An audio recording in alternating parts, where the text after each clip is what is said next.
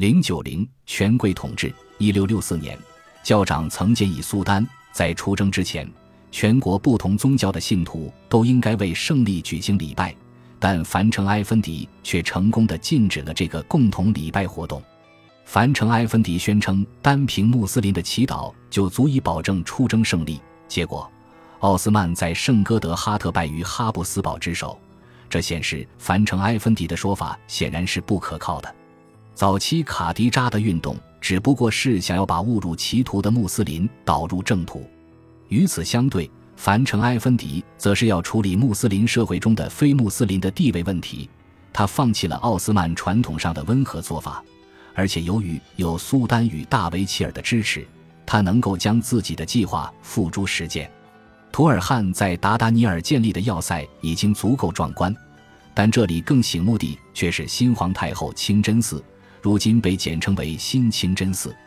这座清真寺矗立于伊斯坦布尔艾米诺努区的金角湾海岸，其附属设施极多，包括一座皇家行宫、一所基础学校、一处公共喷泉、一家图书馆及一座市场，外加图尔汉苏丹的庞大陵墓。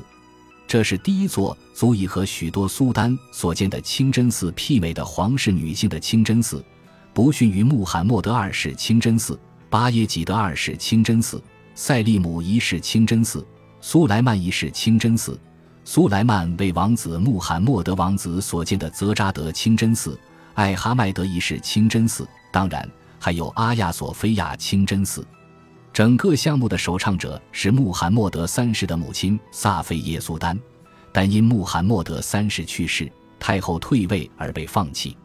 穆拉德四世显然曾经考虑将这个项目投入建设，但还是放弃了。图尔汉苏丹决定在限制伊斯坦布尔的商业区兴建，意外地为打压犹太人提供了机会。一六六零年的大火烧毁了伊斯坦布尔的大部分地区，艾米诺努港区的犹太人区也未能幸免。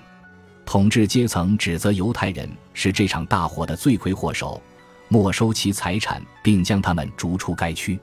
此举被视为大功一件。清真寺内皇家行宫的碑文与捐献册充分说明了这一点。皇家行宫的一片瓷砖上镌刻着一段《古兰经》经文，讲述了先知穆罕默德驱逐麦地那的一个犹太人部落，并没收他们土地的故事。而图尔汉苏丹的捐献册则提到伊斯兰的敌人犹太人，因此。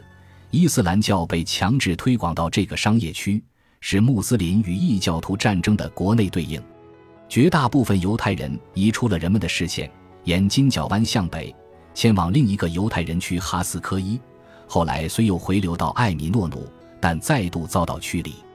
凡城埃芬迪在此次驱逐犹太人行动中的角色，令人想起穆罕默德三世的大维齐尔伟大的西南帕夏。当时。伟大的西南帕夏煽动了16世纪90年代的反犹意识。随后，萨菲耶苏丹决定在此地修建自己的清真寺。和他的儿子与大维齐尔一样，图尔汉苏丹欣赏凡城埃芬迪的作为，特别在自己的清真寺建筑群内为他盖了一所女修院。1665年，来自外国人聚集的商业港口伊兹密尔的拉比萨瓦塔伊兹维宣称自己是弥赛亚。帝国内的犹太人再度成为人们关注的对象，在伊兹密尔及伊斯坦布尔，相信他的人纷纷放弃自己的生意，希望重返耶路撒冷。其他不抱此类愿望的犹太教徒与他们产生了分歧。在凡城埃芬迪的影响下，政府介入扑灭了兹维的活动。起初，他被囚禁于达达尼尔的一座城堡，但当他的信徒的抗议影响到地方的公共秩序时，他又被转移到埃迪尔内，受到苏丹近臣梅尔季风的卡拉穆斯塔法帕夏教长鹰钩鼻人之子埃芬迪及凡城埃芬迪的审讯。其中，教长曾经颁发一项教育：奥斯曼可以命令基督徒或犹太人改信伊斯兰教，在改宗与死亡之间做出抉择时，兹维选择了前者。苏丹则在幕后注视着整个过程。萨瓦塔伊兹维改宗后。成了名叫阿齐兹穆罕默德埃芬迪的新穆斯林，他开始劝诱其他人改信伊斯兰教，在其追随者心中造成极大困惑，成了樊城埃芬迪削弱非穆斯林在帝国公共生活中分量的圣战中的意外帮手。苏莱曼一世时代，不遵从官方信仰的人会被处以极刑，而不同于苏莱曼时代，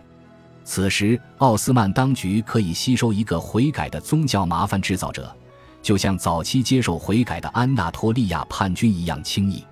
然而，萨瓦塔伊兹维对新信仰的热情维持的并不久，最终他还是被放逐到阿尔巴尼亚。一六七六年逝于当地，但他发起的运动却在整个欧洲与中东引起回响，导致整个帝国出现了一股犹太人与基督徒改信伊斯兰教的热潮。对于苏丹穆罕默德四世在位时期所发生的改宗风潮，欧洲观察家多困惑不解。无论是萨瓦塔伊兹维之前。还是在其后，许多基督徒与犹太人前往埃迪尔内的宫廷，或在苏丹经常游猎的路上求见苏丹，要求改宗。改宗的人数如此之多，以至于苏丹的秘书阿卜杜拉赫曼阿卜迪在1676至1677年间汇编了一系列法律，其中有一部《新穆斯林法》，专门规定了符合伊斯兰教义的改宗过程，改宗者可以收到的现金奖励和他们应该穿着的衣服。如果他曾是基督徒的话，还包括他应接受的割礼。改宗可使犹太人及基督徒享有国内绝大多数穆斯林共享的利益，并消除他们在处于被包容的地位时在政治与经济上的障碍。新穆斯林中的男性和老穆斯林一样，可以成为国家的最高级官员，他们可以选择结婚对象，